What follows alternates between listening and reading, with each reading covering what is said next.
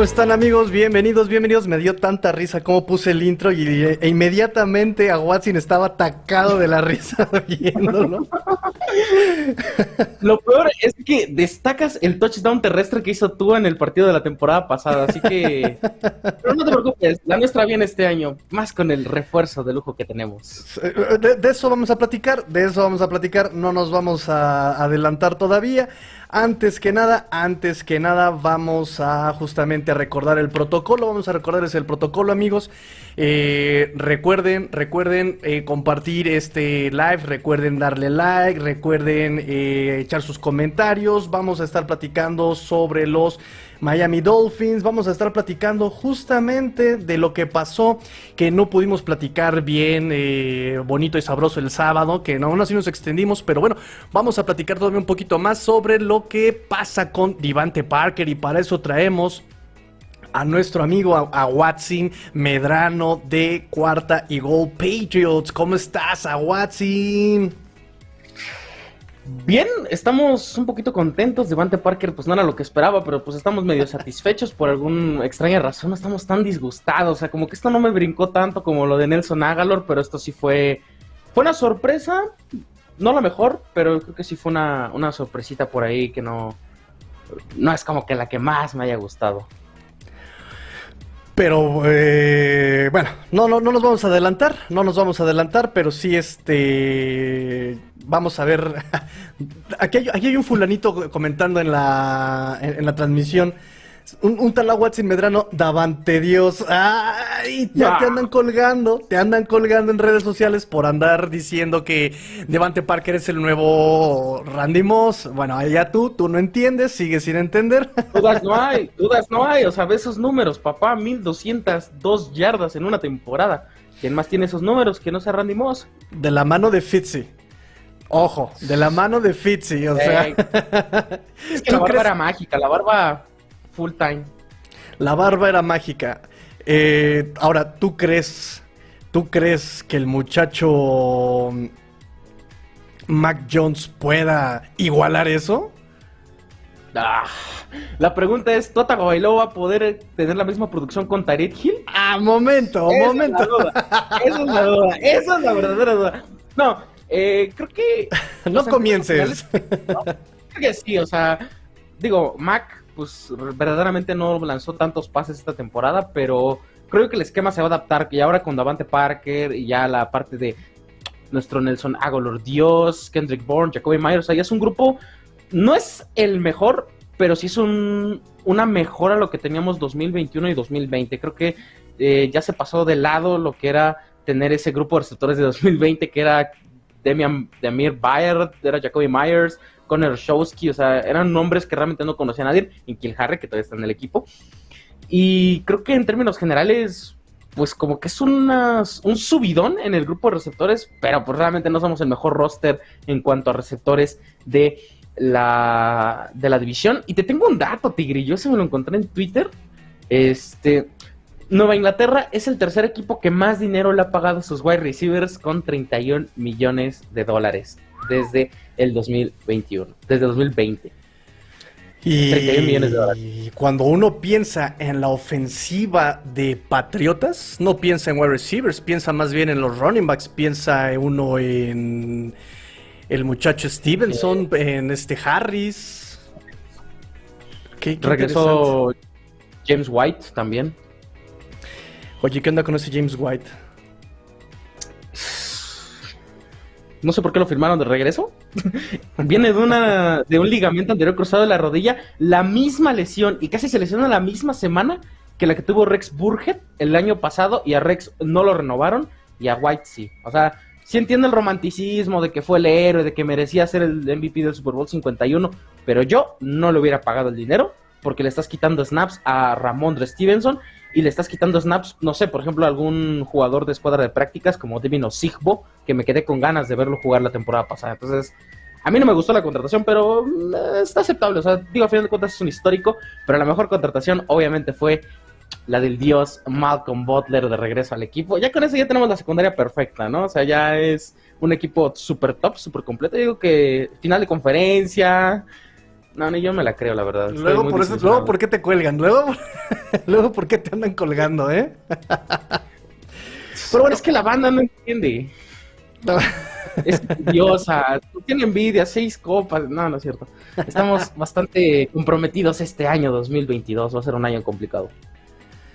Bueno, vamos entonces a platicar y vamos a entrar al tema. Ya vamos a recordar las redes sociales, arroba cuarta y gol dolphins, arroba cuarta y gol dolphins, arroba cuarta y dolphins. Ahí sigan en la cuenta de Twitter, por favor, para estar en contacto y estar platicando sobre los Miami Dolphins. Eh, sigan a nuestro amigo también, digo, los que están escuchando en este momento el podcast o están viendo la transmisión de interés eh, patriota. Sigan a nuestro amigo Watson Medrano en arroba cuarta y gol Patriots, así como está escrito aquí en la pantalla. Eh, denle por favor like a la transmisión, denle compartir a las, trans- a las, sí, a las transmisiones de Cuarta y Gol, denle like a esta transmisión, denle suscribirse eh, ahorita para que nosotros podamos seguir subsistiendo y podamos seguir platicando de eh, todo lo que es la NFL, la división AFC Este, eh, Patriotas, Dolphins, eh, ya le dieron like a la transmisión, dale like si le vas a los Patriotas, dale like, dale like si le vas a los Dolphins también, por favor. Y ahora sí, vamos Ay. al tema. ¿Cómo? Cada like es un touchdown que va a lanzar Mac Jones, ¿eh? Así que denle muchos likes. Queremos 50 touchdowns esta temporada. 22 de Davante Parker. No, ¿cuál es el récord de Randy Moss? ¿28? ¿27? En No una acuerdo. temporada recibiendo. No me acuerdo. Ahorita lo investigamos, pero creo Yo que nada más sí te voy a dejar aquí un...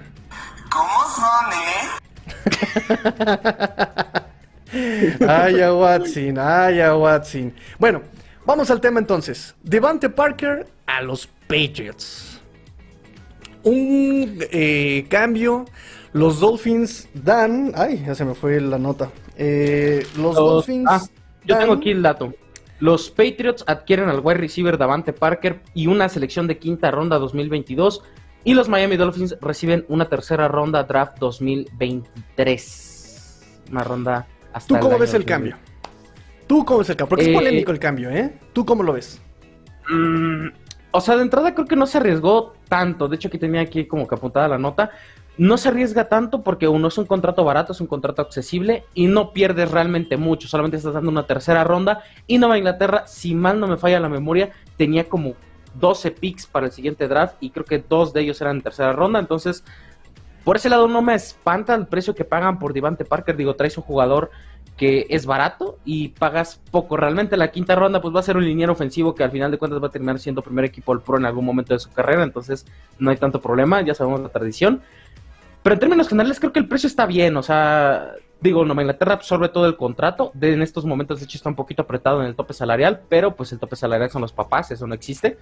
Y creo yo que lo que paga Nueva Inglaterra y lo que recibe está bien. Davante Parker a una quinta. Lo que siento es que Miami sí recibe un, poco. Yo pensé que sí iba a ser un cambio más de una segunda ronda, por así decirlo, por Devante Parker. Y más por el pick que tiene Nueva Inglaterra, ¿no? Que sería como por el 42, 40 y algo. Entonces me parece que sí valía más la pena la segunda ronda que la tercera. Pero bueno, para Nueva Inglaterra salió bien el negocio. Pero siento que para Miami sí salió un poquito perjudicado, ¿no? En ese sentido, el precio que ellos reciben por, por, por su receptor número 2, número 3. Am, hay opiniones divididas, por lo menos por acá, por este lado de los Dolphins. A mí me parece que fue un más bien un ganar-ganar. O sea, los Dolphins no solamente están recibiendo esa tercera, sino que también están limpiando sus, eh, sus cuentas, están quitándole salari- eh, eh, sí, gastos al, al salario, al espacio salarial, eh, por un wide receiver que definitivamente ya no ya no. Entraba en planes, ¿no? Sí, ya no, no, ya no. Y de hecho es triste Es un que- poco porque el reporte es que Devante Parker no había pedido el cambio, no lo pidió. El movimiento viene cuando se da cuenta. Con Cedric Wilson aguantó. Con Tarek Hill dijo, no, efectivamente no voy a, no voy a jugar. Y ahí es cuando... ¿Cómo, cómo ¿Cómo? ¿cómo vas a jugar así? O sea, creo que con Tarek Hill ya pierdes completamente toda la titularidad, ¿no? Que tenías o lo poco que tenías. Sí, porque además perdió muchísimo protagonismo desde el año pasado, o sea, fue completamente opacado por Devante Parker 2021 y que no se nos olvide lo que había pasado en 2019. 2019 Preston Williams le estaba comiendo el mandado hasta que se lesiona eh, en la semana 8. Eh, y solamente así fue que también pudo como despegar de la mano de Fitzpatrick, lo comentábamos en el 2019. Y 2021 realmente pierde mucho protagonismo porque también las características de Tua, que es lo que hemos comentado muchas veces aquí, las características de Tua, el cómo juega él, lo, que le, lo que le puede beneficiar ese juego, eh, Devante Parker no es apto, ¿no? Es, eh, es más apto justamente un Terry Hill con el que puedes jugar en corto que un Devante Parker con el que tienes que ser más, eh, más, más, más vertical. De hecho, eh, eso fue por lo que también brilló mucho con, con Fitzpatrick. Lo mismo, lo mismo le pasa también al buen eh, Mike Gesicki. Devante Parker, físico, vertical, buenas manos, buen control de cuerpo, ah, ataca la pelota en su punto más alto. Me parece que e-, es un buen wide receiver, pero también el punto más importante rojo de Devante Parker son las lesiones. Ese es el punto de Devante Parker. Sí, también, o sea, viendo en general lo que tenemos, un punto que tenía es que es físicamente dominante, o sea, 6'3, 219 libras, es un mastodonte, eso es casi 1,90, más de 99 kilos. O sea, es impresionante el físico que tiene Davante Parker, muy bien trabajado, un jugador veloz, incluso creo que tiene buena velocidad.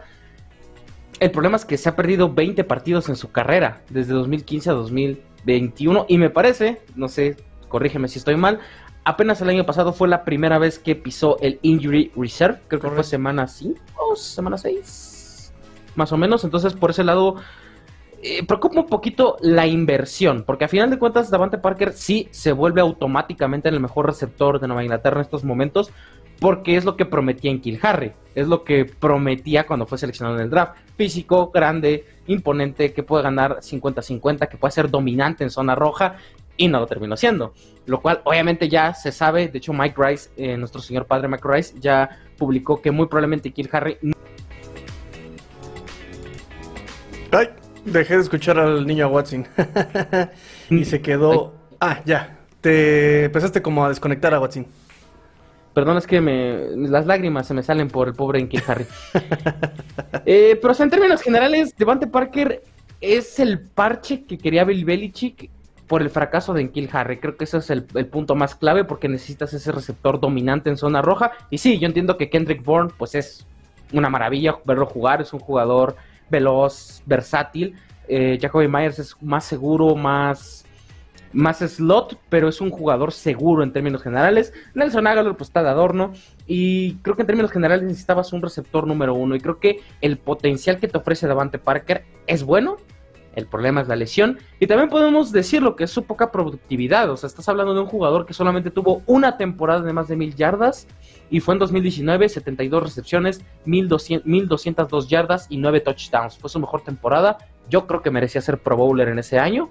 Pero en términos generales, Davante Parker no espanta a nadie, creo yo, dentro de la división. O sea, si comparas con un Stephon Diggs, con un Tyreek Hill, pues queda un poco corto, pero creo que sí es mejor que un Elijah Moore, que un eh, ¿cómo se llama? Corey Davis, creo que en términos generales es mejor que el grupo de receptores de los Jets. Pero eso ya lo eras el año pasado, entonces no me parece que seas mejor que los Bills en este momento en la posición. Y no me parece que Devante Parker sea la solución absoluta en la posición de receptor, porque ya sabemos que Belichick lo que no sabe seleccionar es wide receiver, no sabe pagar, no sabe tomar ninguna buena decisión, y creo que la lista de fracasos es más grande que de éxitos, ¿no? Pues sí, ¿cuántos años llevan sin un buen wide receiver uno los Patriotas, no? Eh, perdón, eh, escogiendo wide receivers en primeras rondas y no le han atinado. O sea, hay una lista, la vi justamente hace dos años, de que no, han atinado no es tan grande. wide receiver.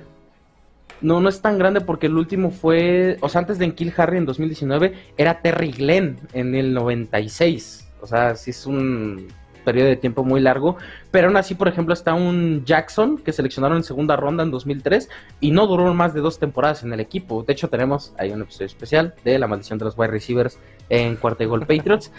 Sí, es, es, uno de los mejores episodios que he hecho en toda mi vida porque básicamente abarcamos todo y llegamos a la conclusión de que solamente Edelman funciona en el draft. Y creo que eso es eh, por ahí un poquito eh, relevante. Y creo que en términos generales sale barato. No sé cómo lo ves tú. El contrato de Devante Parker me parece lo más barato. Digo, son dos años y 11.3 millones de dólares. Ya Miami, afortunadamente gracias, se comió la parte pesada del contrato. Y comparando, estaba haciendo la comparativa en la mañana. Estos son los números de Nelson Agalor la temporada pasada este año cobra 14.5 millones de dólares y estos son los números de la temporada pasada de Devante Parker que cobran 5.6 millones. Nelson Agalor, 37 recepciones, 473 yardas, 5 touchdowns y una calificación de 64.8 en Pro Football Focus. Eh, Devante Parker con sus 5 millones, 40 recepciones, 515 yardas, 2 touchdowns, 81.6 en Pro Football Focus. Evidentemente la mejora no es tan grande, no es una diferencia abismal, pero prefiero pagarle 5.6 millones a un receptor como Devante Parker que pagarle 14 millones a Nelson Aguilar. Creo que ese se, se entiende un poquito el punto. Sí, y, un punto muy importante en este contrato que le queda a Devante Parker es que nada de eso es garantizado. Eso también es un respiro para Patriotas, o sea, lo cortas, no, no, te vas a tragar dinero muerto. Eso también es muy importante para, Patriotas en su, en su, contabilidad. Es un wide receiver, eh, como dijiste, es mejor que lo que tiene ya. Y me parece que en el esquema les puede beneficiar mucho y puede brillar más, ¿no? Porque el temor de muchos Dolphins o muchos fanáticos Dolphins justamente es que pase lo que con Wes Welker. ¿Qué pasó con Wes Welker, amigo Watson? Ah, pues llegó barato, regalado. Creo que fue una tercera, cuarta ronda. Y bueno, la resta es historia. Tres veces Pro Bowler, tres veces primer equipo All Pro, una vez segundo equipo All Pro y próximo miembro del Salón de la Fama. Y también ya recibió su chaqueta roja del Salón de la Fama de los New England Patriots. Pero, Welker, ¿por qué no agarraste ese pase? ¿Por qué no agarraste ese pase? bueno, Exactamente, lo resumiste perfectamente. Entonces los, Dolphins tienen un poco de miedo que eso llegue a pasar también con Divante Parker, que aquí con Dolphins una primera ronda que jamás floreció, una primera ronda que jamás destacó, una primera ronda que solamente tuvo una temporada de más de mil yardas por recepción y que llegue a los Patriotas y que brille. Definitivamente va a haber, yo creo, un, un, progreso en Devante Parker con los Patriotas por el estilo, por el estilo. De, eh, Mac Jones me parece que puede ser más vertical que Tua. El mismo esquema que maneja Patriotas es más vertical que lo que tiene pensado hacer eh, Miami con Mike McDaniel y Tua, que es más pase corto y la producción literal va a ser pura yarda después de la recepción, pura yarda después del contacto. Así es como va a ser la ofensiva de los Dolphins el año que entra. Pero Patriotas con, un wide receiver como Devante Parker que puede ganar las pelotas divididas, que en eso es el mejor en la NFL, me parece, o si no, top 5, top 3, Devante Parker en pelotas divididas, pelota en, en, sí, desde... Sí, balones 50-50 de 2019 con 57. Exactamente. Entonces. Por encima de Allen Robinson y de Mike Williams, que cobran más caro. Entonces, bueno, bonito y barato. Eso, exactamente, fíjate. Entonces, estilísticamente, a los Patriotas, este click con Devante Parker le puede beneficiar muchísimo, barato. Y los Dolphins, repito, se sacan algo por un wide receiver que no... De, del ya no le pueden sacar nada ni, ni, ni en rendimiento, ni en estilo, ni... O sea, no, ya no le pueden sacar nada a Devante Parker. Y, y va a ser un comienzo fresco para él, un fresh start para él que le puede beneficiar y los Dolphins ya se evitan problemas de incluso hasta de egos, contratos, ya. Tienes clarísimo ya quién va a ser tu, tu, escuadra de wide receivers. En primer lugar, Tarek Hill, tienes a Jalen Waddle y no lo ponemos en primer lugar porque es Tarek Hill, señor Tarek Hill, y además él está joven también todavía. Eh, Cedric Wilson, ah, y todavía nos queda, por ejemplo, por ahí Lynn Bowden Jr., ¿no? Son estos cuatro wide receivers que pueden ser grandes armas. Apenas firmó Mac Hollins, ¿no? Su etiqueta, su tándem, ¿no? No, ese ya se fue a. a Las Vegas. viva Las Vegas, claro que sí. Eh, creo yo que, pues, Devante Parker. no sé, la verdad es que son muchos sentimientos encontrados. 2019, pues creo que Bill Belichick, no sé si te has percatado de esa tendencia, ¿no? Que el jugador que se la hace, lo quiere. O sea, no sé si lo, explico. Recordemos ese, ese maravilloso partido 2019 en el que humilló, destrozó al defensivo del año, Stephon Gilmore me parece que Belichick está un poquito cegado con eso, se quedó mucho con esas ideas, porque también Gilmore en Bills le hizo muchas y lo trajo al equipo. Digo, él sí funcionó, pero no creo que Divante Parker sea una solución inmediata. Aún así, lo que más nos interesa a todos, bueno, aparte de saber qué número va a usar Davante Parker, porque esa es la polémica que tenemos los Pats en estos momentos, así de, de aburrida ha sido la agencia libre, es qué va a pasar en el draft, qué va a pasar con el pick número 21 global yo tenía presupuestado, bueno, mis necesidades así de memoria rápidas, wide receiver, cornerback, linebacker, left eh, right guard y este, línea defensiva, tanto eh, a la defensiva como tackle defensivo. Entonces, esas eran mis necesidades. ¿Qué va a tomar Nueva Inglaterra en el draft? Es una incógnita. Yo tiro el nombre, me gusta mucho Christian Harris de Alabama, ese es el que más me gusta a mí, pero es linebacker. Entonces, por ese lado no sé qué, cómo puede afectar este cambio en el draft. Yo sí creo que va a haber por lo menos un wide receiver tomado por Nueva Inglaterra en ronda tardía, pero no creo que se animen a tomar un receptor eh, número uno en el draft. Digo, se hablaba de Chris Olave, pero suena más como un sueño que una posibilidad realmente. Y me parece que de todas maneras eh, hay buenos wide receivers en esta generación, si no mal recuerdo. Hay buenos wide receivers en esta generación que todavía puedes alcanzar cosas interesantes en segunda ronda, me parece. Digo, ahorita los Dolphins ya nos vale un reverendo cacahuate lo que pasa en el draft, ¿verdad? Tenemos este solamente de hasta la tercera ronda. Y esto es un punto también importante a, tratar en, este, en este intercambio. Eh, no me quiero adelantar, no me quiero adelantar, pero vamos con comentarios de nuestra pandilla que se está reportando. A Watson Medrano, ¿quién es ese Watson Medrano? Davante Dios. Ay, no, no, no, no. Davante Dios. Le ponemos atrás, va a usar la 11. Ya, ya le vamos a poner acá atrás cinta de cinta acá y Parker. Le vamos a poner Spider-Man. Dios. Además, Spider-Man es pues, este Burns eh, de, de las Panteras de Carolina, no, es, ¿no? Ajá, es Burns y en Nueva Inglaterra a Jalen Mills le dicen Green Goblin. Qué horror. verde. Efectivamente ha sido una agencia libre muy, muy triste para los patriotas como para estar ya. Ah, hasta te sabes los apodos. Digo, hasta las fotos de Edelman son más tendencia que nada. Entonces, Edelman a los bucaneros. fue más fue más ruido que lo que ha hecho Nueva Inglaterra en todo este, este mes tan triste, tan gris. Sí, no, además eso fue en el Día de los Inocentes de Estados Unidos, ¿no? Lepre Fools. Eh, una broma en la que todo el mundo, no inventes, ya viste, tranquilos, ya vieron, es primero de abril, no se crean nada. El primero de abril no se crean nada. Eh, de hecho decían que traen Matthew a los Dolphins y no, bueno, una cosa espantosa ese día. En fin, eh, Daniel Pérez, jajaja, ya veo que es sarcástico. Ah, sí, ah, sí, bueno, decía que Jacoby Brissett era el GOAT, imagínense, imagínense. Eh, niño oficial. Él iba a llevar a la gloria de los Dolphins. ¿Cómo? Él, era, él iba a ser el GOAT, él iba a ser el que nos iba a llevar a la gloria. no fue así, no fue así. Se perdieron el tercero, se perdieron el tercero. Y hoy tenemos a Teddy B. Nos dice niño NFL oficial. Saludos a Watson. Saludos. Edgar, Edgar Gris nos dice, sacar una tercera por Parker es ganancia, ni caben los Dolphins y es Mister Lesión. Si es lo que decíamos.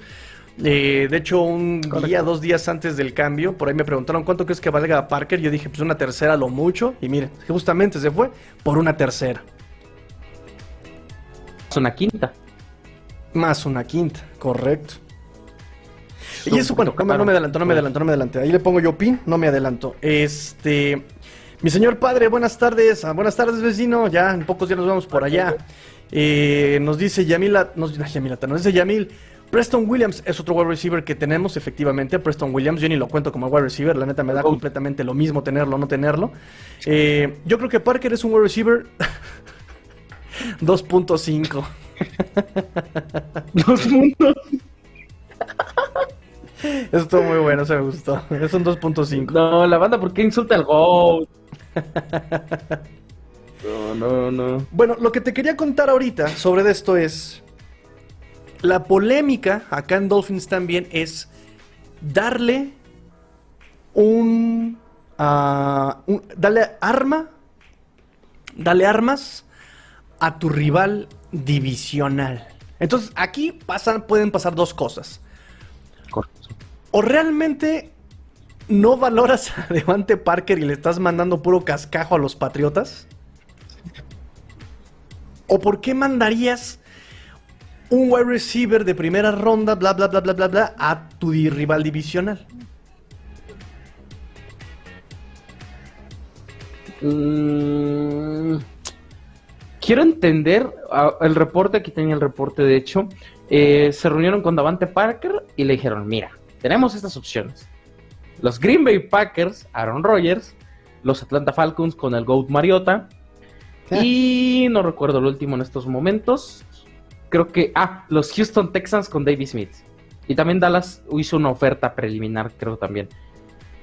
¿Cuál quieres? Y Devante Park contestó que quería ser un Patriot. Entonces, o sea, entiendo ese grado de lealtad, porque es el jugador, yo creo que más veterano que conozco de los Miami Dolphins por siete temporadas, pero mandar, cumplirle el capricho de mandarla a tu rival divisional, a mí no me parece lo más lógico o sea, si el reporte es verdad, quiero entender de que tuvieron un acto de respeto hacia Davante Parker, porque tiene pedigrí de primera ronda, porque en su momento ayudó a la franquicia, pero no le veo sentido que le complazcan el capricho sabiendo que a ti te perjudica. Digo, comparemos con otro cambio que se dio de wide receiver en, la división, que fue el de Stephon Dix hace un par de años. Eh, recordemos, Dix estaba en Minnesota, Minnesota no lo mandó a los Chicago Bears, no lo mandó a los Detroit Lions, no lo mandó a los Packers, lo mandó a un rival de otra conferencia. O sea, eso sería lo más lógico, pero aún así no, no entiendo la, necesidad que tuvieron Miami. Digo, si tenías a cuatro equipos interesados en él, ¿por qué lo mandas al único equipo que no te hizo la oferta oficialmente? Que tú le hiciste la oferta y el equipo aceptó, que es lo que dan a entender los reportes es interesante porque, y mira qué, bueno que tú tienes esos reportes, porque al final de cuentas yo pensaría, ¿es eso?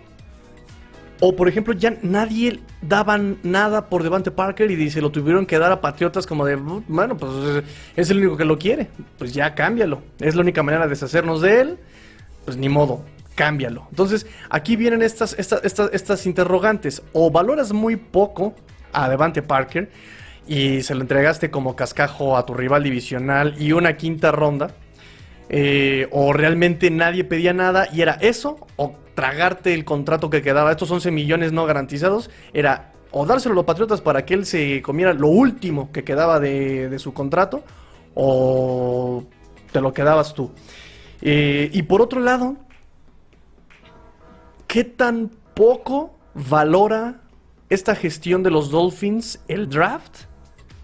Que hasta la quinta de este año dijeron, bueno, ya ahí está la propina. Una quinta de este año, porque este año parece que no. No sé si recuerdes ese draft, creo que fue el pasado o el pasado, ¿no? De los Seahawks que llegaron al draft con tres selecciones de draft. Sí. No recuerdo si seleccionaron a, a, Tutu Atwell. No, fueron los Rams. Fue otro, fue otro equipo, otro receptor que lo seleccionaron también, que también fue polémico. O sea, entiendo que los Rams son campeones, son un equipo top y en este momento son favoritos en la conferencia y para volver a ser campeones, pero no es un sistema que convenga en la NFL como los planteamos. Esto no es la NBA, no puedes traerte a Kevin Garnett, a Ray Allen, a no sé, mil, mil estrellas y pensar de que vas a durar 20, 30 años dominando. O sea, esta, esta liga se ha construido a base de draft. Los mejores equipos a base de draft. La cortina de acero de los estilos de los 70s, puro draft. Eh, la dinastía de los Cowboys, draft. O sea, es muy. Hasta la dinastía de los Pats fue draft. O sea, es muy poco probable que un sistema en el que pagas por el futuro, por tener un buen presente, sea rehabituable para los siguientes años. Lo que quieres es que tu franquicia sí sea campeona, pero también quieres años de consistencia, también quieres ser un Kansas City, quieres ser un equipo de los que sean consistentemente en playoffs. Entonces yo en lo particular no apruebo el sistema, pero entiendo de que ya muchos equipos quieren hacer este all-in de que este año gasto, malgasto, traigo a él, traigo a tal y gano el Super Bowl.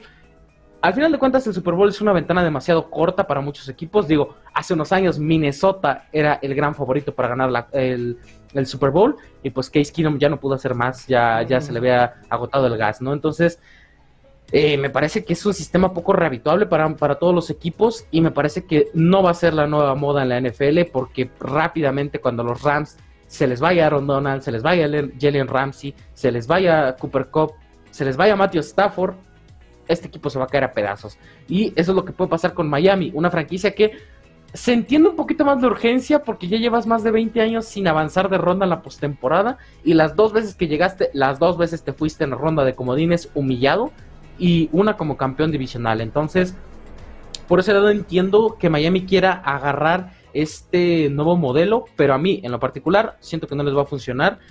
Y también la pregunta pues más clara es, pues, ¿cuánto tiempo va a durar esta moda? ¿Cuánto tiempo va a durar de no valorar el pick de draft? ¿Y cuándo vamos a ver que los equipos finalmente entiendan de que no todas las modas son... Eh, van a mantenerse estables, por así decirlo? Fíjate, eh, efectivamente, yo no me, gustó mucho lo que dijiste, porque estoy de acuerdo con eso, porque además Miami no creo que le esté haciendo el feo al draft en general. Creo que le está haciendo el feo, más bien, me, creo que me expliqué mal, a la generación del 2022 del draft. Me parece que eso es lo que le está haciendo feo, como que no encuentra nada y vámonos. Se va todo, señores, se va todo, ¿no? Y está deshaciéndose los picks de este año, porque para el año que entra tiene 10 picks, 2 de primera, una de segunda, 2 de tercera. O sea, ya también está armando plan B para el siguiente año. Porque también es bien cierto lo que dices. Eh, Dolphins ahorita tiene una urgencia por ganar algo, porque esto es uno de los mejores rosters que ha tenido en, bueno, últimamente, ¿sabes? De los que han crecido juntos, o sea, ya se conocen, o sea, desde el 2018-2019 ya tienes una base, un núcleo, la defensa la mantuviste igual, la estás tratando de mantener igual, a la ofensiva, que es lo que te hacía falta, invertiste ya eh, picks del draft en la línea, no te está dando Tienes un coreback de primera ronda que no ha dado el brinco. Tienes un Tyren que ya es histórico en la franquicia, pero que también tiene dudas. Es decir, ya le urgía ganar y cobrar ese cheque, ¿no? Esa inversión más bien, ya, ya, le urge como cobrar esa inversión de draft que ha hecho en, en esa juventud de Gesicki, Tua, Línea, ¿no? Entonces a eso responde la, urgencia, como de si, si, como tú dijiste, si se me cierra esta ventana de draft, que es lo que más cercano llego, si se cierra esta ventana, perdón, en Supertazón, digo, no van a llegar al Supertazón este año, obviamente, pero si se me cierra esta oportunidad, es lo más cerca que puedo estar ahorita de, de, construir un roster eh, estable.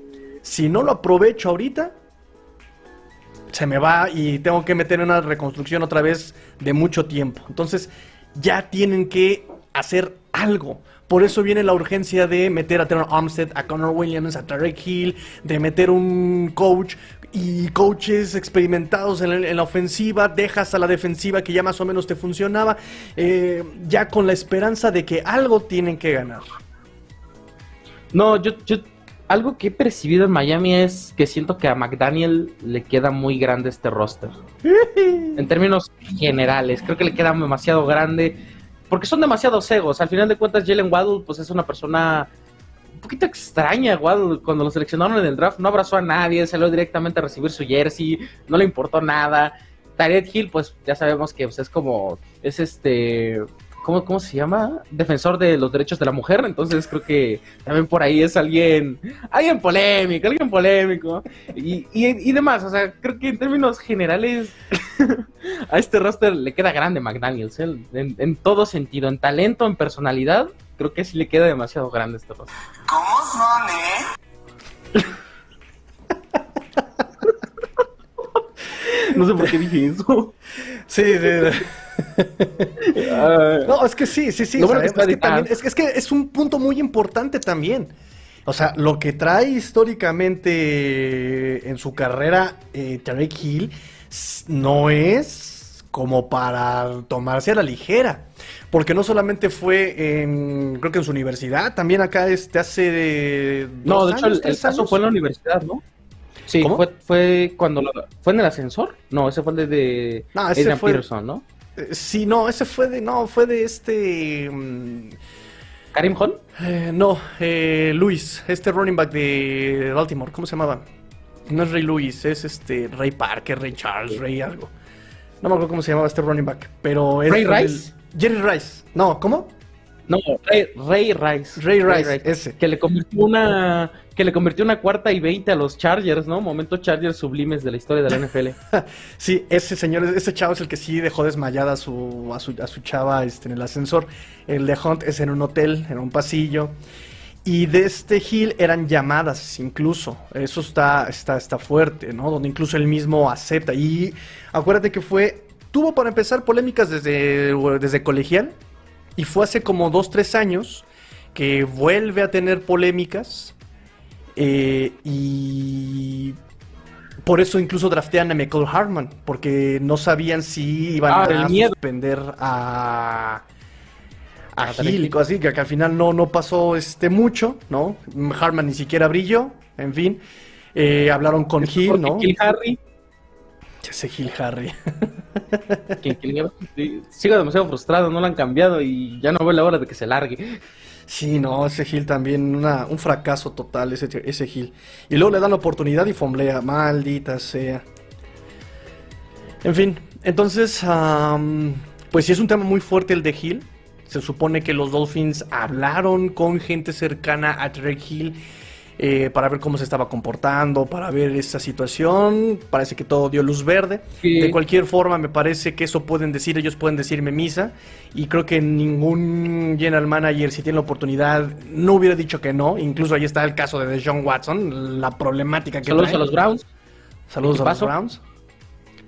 O sea, Sí, ahí está. los general managers, mientras tengas talento en esta liga, puedes jugar. A menos que seas Antonio Brown, sí, ya, ya hay ciertos límites, ¿no? Pero en términos generales, creo que ni siquiera afecta en el Salón de la Fama. Digo, Ray Lewis estaba involucrado en un caso de, de asesinato y está en el Salón de la Fama. Ben Roethlisberger, ya sabemos muchos conflictos que tuvo y es un First Baluard del Salón de la Fama. O sea, es imposible que no entre a Canton, Ohio. Entonces, en esta liga, es una liga un poquito doble moral en ese sentido. Pero, pues bueno, yo creo que en, en términos generales, eh, el tema de Tarek Hill y el tema de las indisciplinas puede, puede pesar y es algo que no tiene Davante Parker, por suerte. Nada más se lesiona. Creo que es como que un plus, ¿no?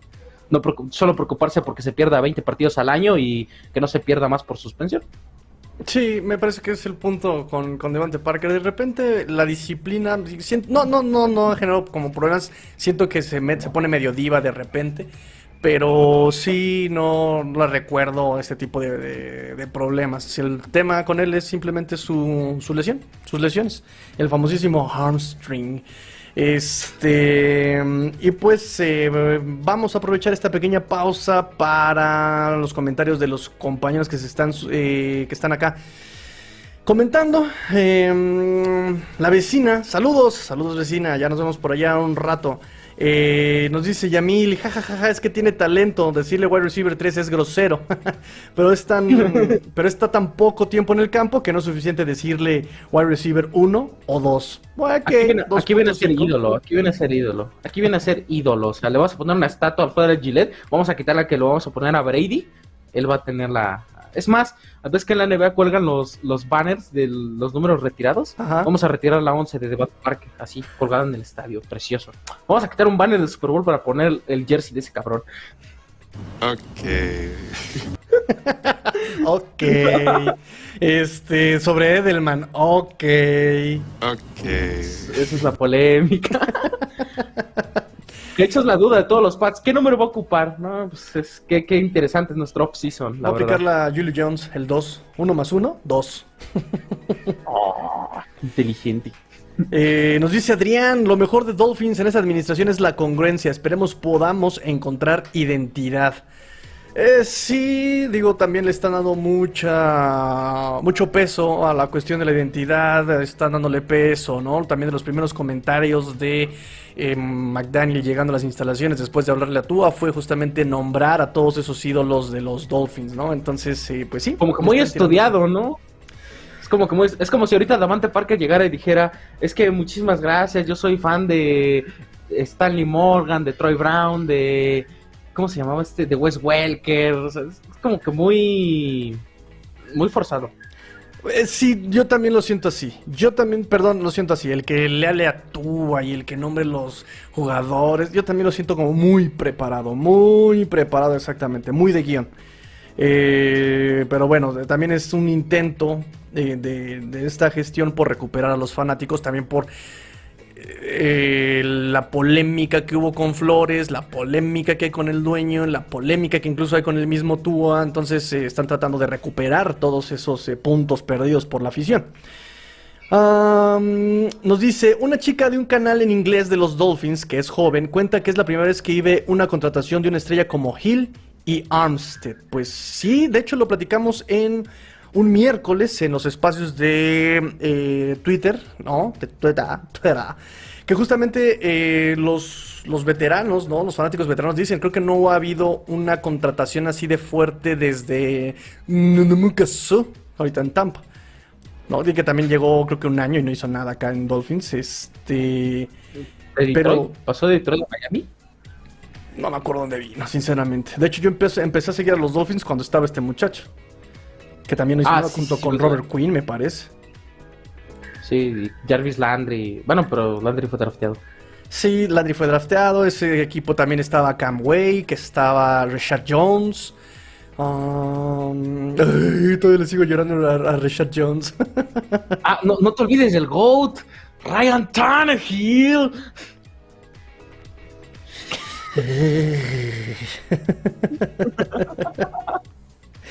no seas así, no seas así. Este... Es que es un dios.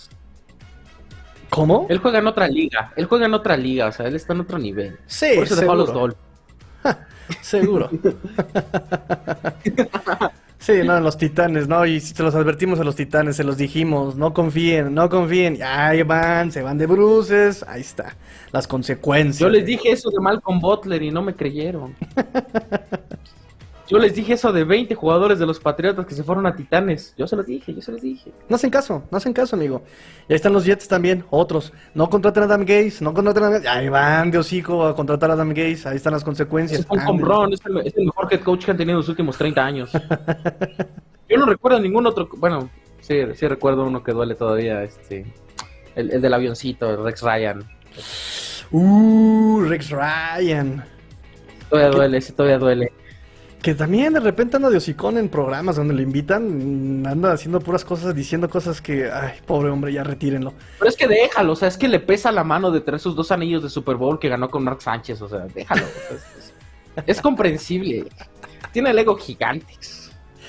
Pero ne- ne- tenemos aquí una regla, tenemos una regla aquí esta, Watson. Cuando vas a mencionar el nombre de Mark Sánchez, lo tienes que hacer con propiedad.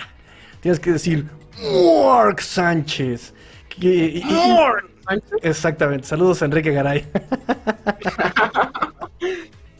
Que Enrique Garay se está muy emocionado, ¿eh? creo que sí estaba emocionado. No, la verdad es que no, no leí su tweet completo, pero eh, es como... Enrique Garay está emocionado por todo. ¡Oh, miren! ¡Un fumble! ¡Oh, miren! ¡El aguador! ¡Oh, impresionante! ¡Impacto NFL! ¡Oh, miren! ¡Lumar Jackson de Baltimore! ¡Y miren! ¡Bill. Belichick! Se emociona de todo el muchacho. Él Este, es feliz, y yo. Sí, me queda claro que es feliz o no tiene idea de lo que está pasando. Es- fíjate que, que, que este... Estaría bueno, estaría bueno, dinámica para todos los suscriptores de este canal y de Cuarta y Gol. Cuando vean el Super Bowl por Azteca 7, cada vez se toman un shot, cada vez que Enrique Garay diga, la jugada más importante de este deporte es la tercera oportunidad, o a mover las cadenas, digo que sería el fin de semana perfecto, o sea, sin importar el equipo que juegue, ¿eh? o sea, sería el fin de semana ideal. Yo apoyo la firmo. emoción, apoyo la emoción. Un shot cada que, no que Enrique Garay diga este, a mover las cadenas. Es Lo más, que- este, nos mandan el video como, como de esos TikToks de este soy fulano de tal y este es mi primer shot con él a mover las cadenas. Genial. llegan. Un buen challenge, un buen challenge. Es un buen challenge, ¿eh? Y le vamos a dar un dolphin. ¿Un delfín? Ahí está, sonido dolphin para esa propuesta. Entonces, este, ya hasta se me olvidó que te estaba diciendo sobre Enrique Garay. Sí, me recuerda mucho el capítulo de Los Simpson donde está es, el, el partido de soccer, ¿no? Y la retiene, la retiene, Ah. la retiene. Y el Ken Brockman, y la retiene. Y la retiene. la retiene. ¿Qué pasa? La filtra. la pierde otra vez. Sí, sí, sí, sí. Aburrido. Hagan algo, bultos. Se Bueno, eh, seguimos con este comentarios. Eh, dice Adrián, saludos a Watson y My Master. Saludos Adrián, bienvenido, bienvenido. Nos dice eh, Yael, eh, complementando su comentario de la chica en inglés. Concuerdo con ella, yo nunca había vivido una off-season así. Soy Dolphins desde el draft de Tannehill pa' acá. Abrazo porque yo también.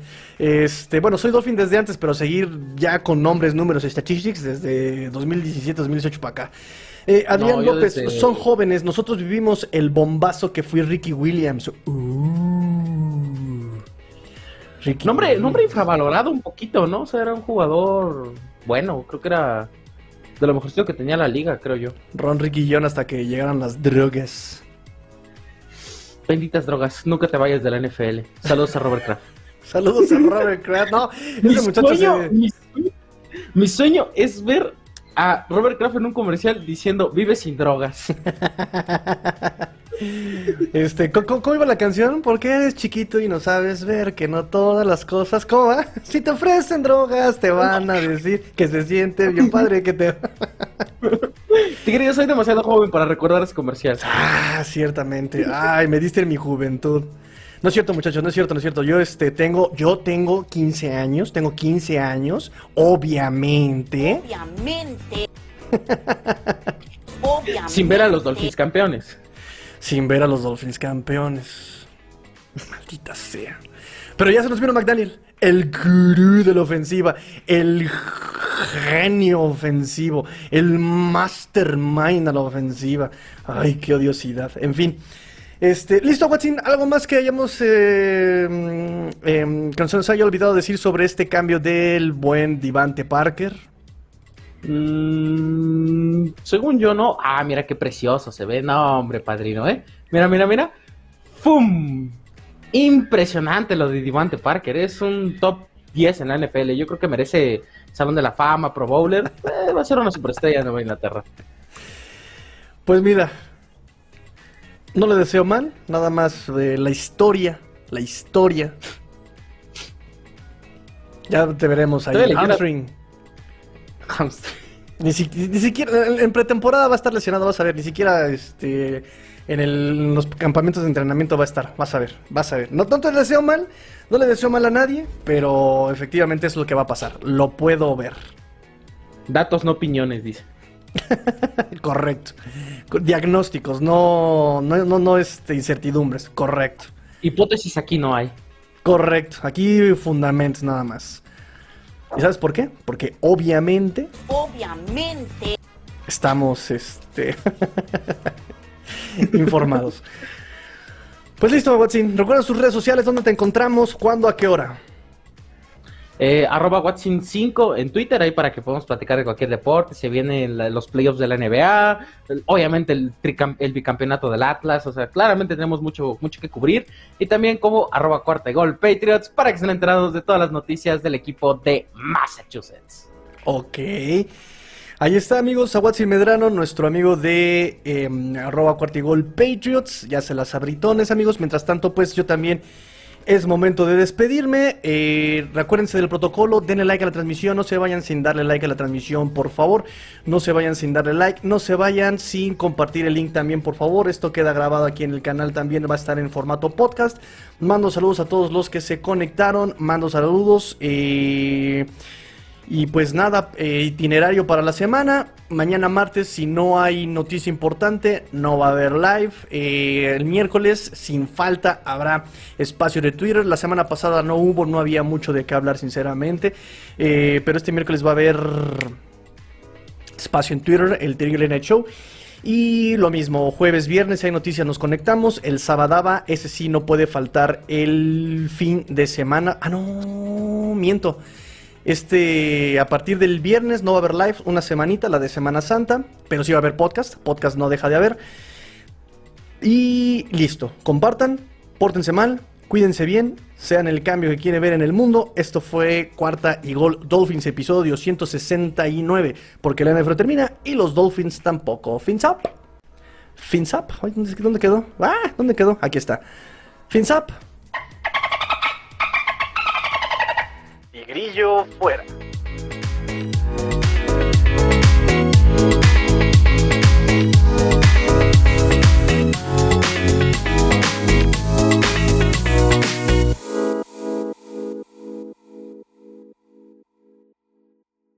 Yeah! Let's go! Let's go!